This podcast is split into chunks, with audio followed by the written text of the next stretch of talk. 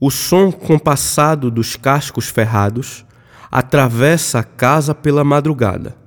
enquanto o poema se turva na página e pouco revela sobre o crescimento da crina no meu pescoço ou da minha arcada dentária em proeminência, enquanto relincho para soltar o salto.